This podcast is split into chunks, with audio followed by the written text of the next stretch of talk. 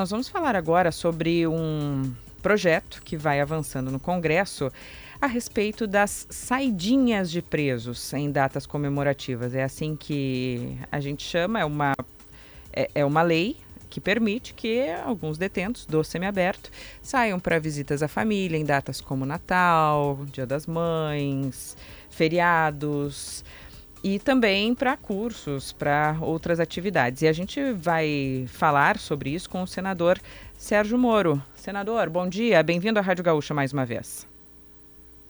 Ah, bom dia, é um grande prazer estar falando aí com a Rádio Gaúcha e para todos os ouvintes do Esse... estado do Rio Grande do Sul e do país. Esse é um projeto do senador Flávio Bolsonaro. O senhor apresentou, inclusive, algumas alterações, emendas. É, qual é a forma que esse projeto tem hoje? O senhor considera ela adequada para passar no Senado? Olha, eu tenho dito que esse projeto é um primeiro passo para resgatar a seriedade do direito penal no país. Então, esse projeto, ele já foi votado na Câmara em, em 22, ele elimina as saídas temporárias dos presos nos feriados, dos presos semiabertos. Hoje, pela lei, é, cada preso no semiaberto ele pode sair quatro ou cinco vezes ao ano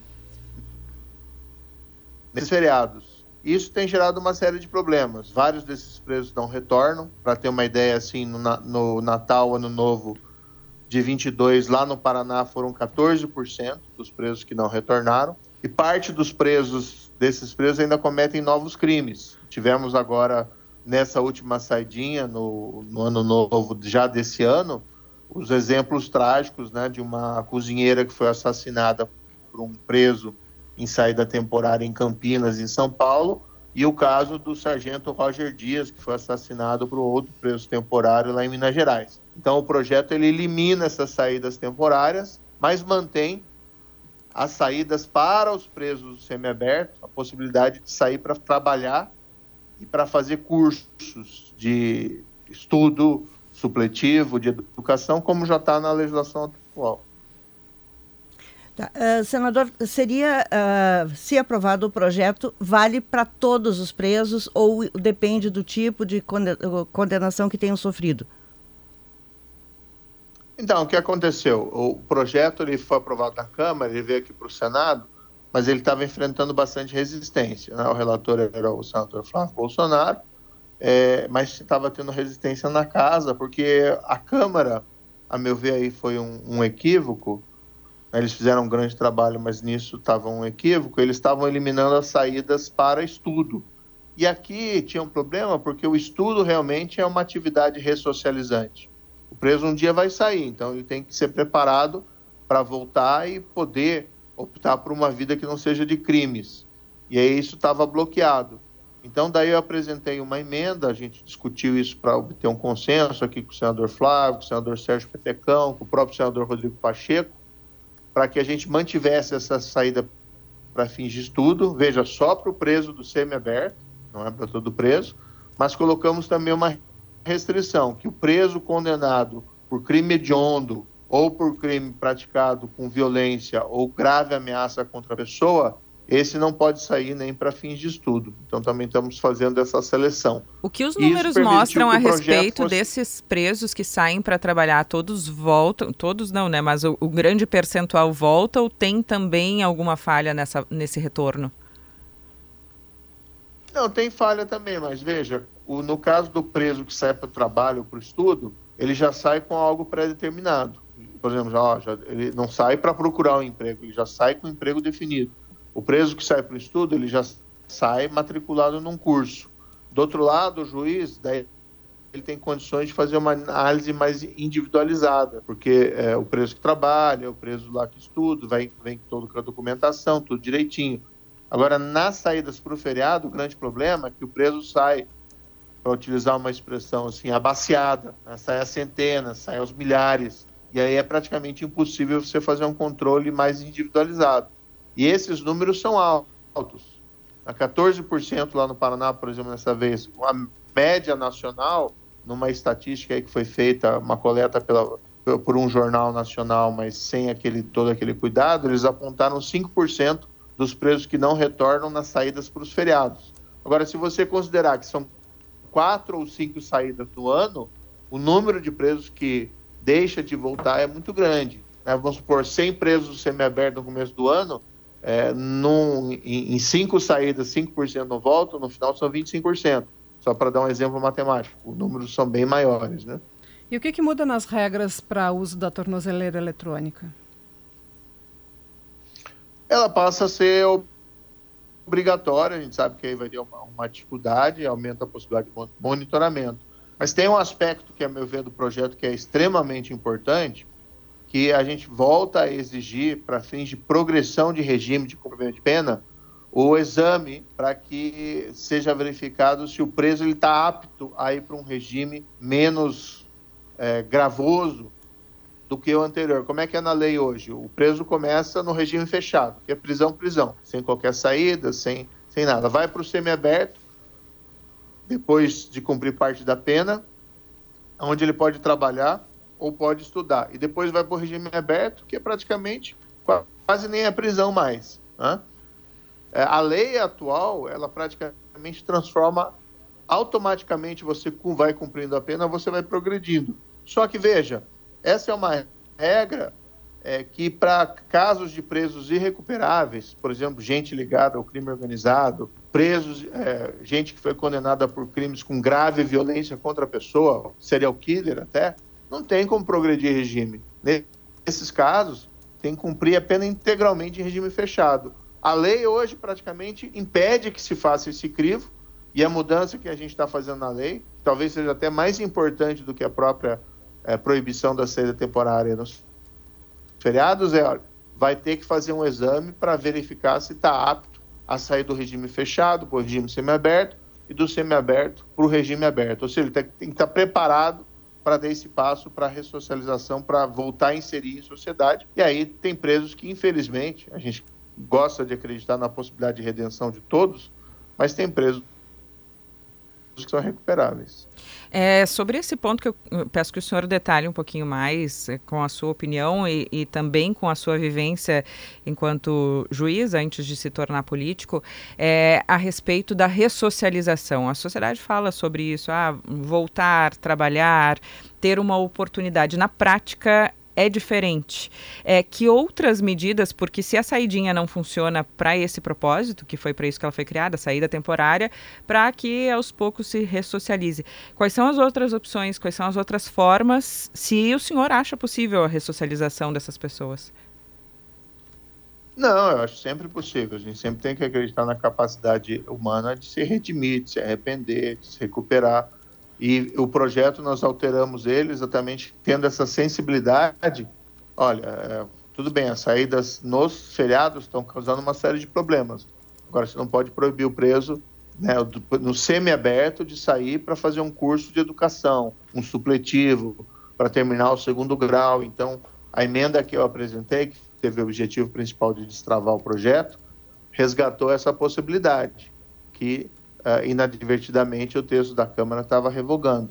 Então, o que, que o preso tem que fazer? Tem que trabalhar, tem que estudar. Aí sim é uma forma dele recuperar né, a possibilidade de retornar ao convívio social. E depois de cumprida a pena, é, existem também alguns programas em alguns estados, esses programas não são uh, perfeitos, nem são completos, que são destinados ao que eles chamam do egresso, né, para que ele possa tentar ter uma oportunidade aí para voltar a trabalhar na sociedade. Agora, existem situações, e a gente tem que ser realista, por exemplo, o caso do serial killer, um assassino em série, o caso de um estuprador em série. Esses casos, a gente não pode correr o risco de. de esses casos são muito difíceis a pessoa se recuperar. Você não vai correr o risco de colocar um assassino em série na rua de novo, com o risco dele voltar a a matar. Então, nesses casos, a pena tem que ser integralmente cumprida em regime fechado.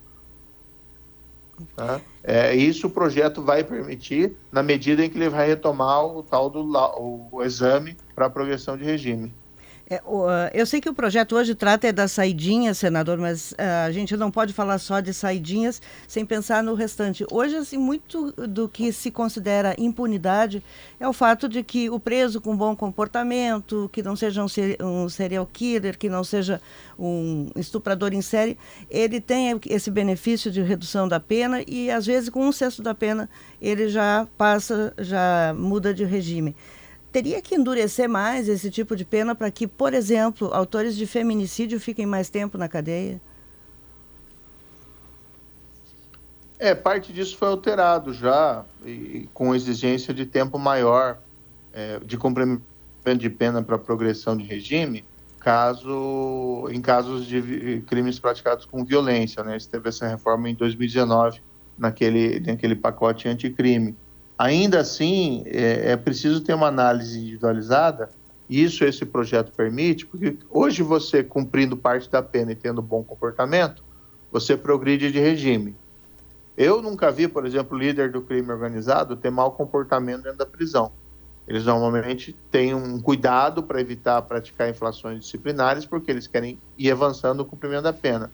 Agora, esse projeto que a gente está aprovando hoje, provavelmente no Senado, assim é a nossa expectativa, ele vai permitir que, além do bom comportamento, do tempo de cumprimento de pena, se faça um exame, que a gente chama de exame criminológico, para saber se o indivíduo está apto a progredir de regime. Aí, por exemplo, se for uma liderança do crime organizado e a constatação for, olha, ele continua com os vínculos com o crime organizado, não tem por que autorizar o indivíduo a progredir de regime. Pois se é, for senador... alguém que praticou um feminicídio, né? Olha, a pessoa praticou um crime violento, a gente tem que fazer uma análise para ver se realmente essa pessoa tem condições de progredir de regime. Aí, normalmente, as respostas vão ser mais rigorosas em relação a esses indivíduos do que, por exemplo, quem cometeu um furto sem violência. O senhor tem falado alguns pontos, mas eu queria que o senhor explicasse melhor, mais detalhadamente, o que é, como é esse exame criminológico.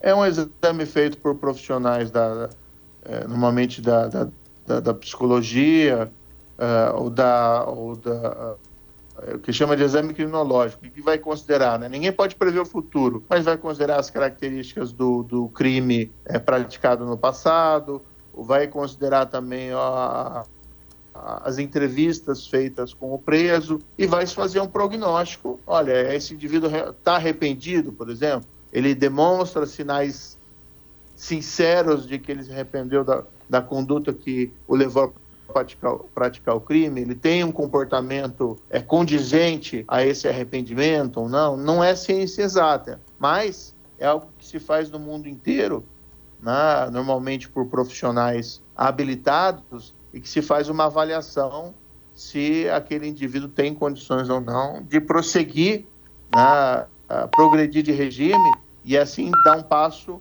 cada vez mais na direção da liberdade fora da prisão. Infelizmente, em certos casos, não tem condições, tem que segurar.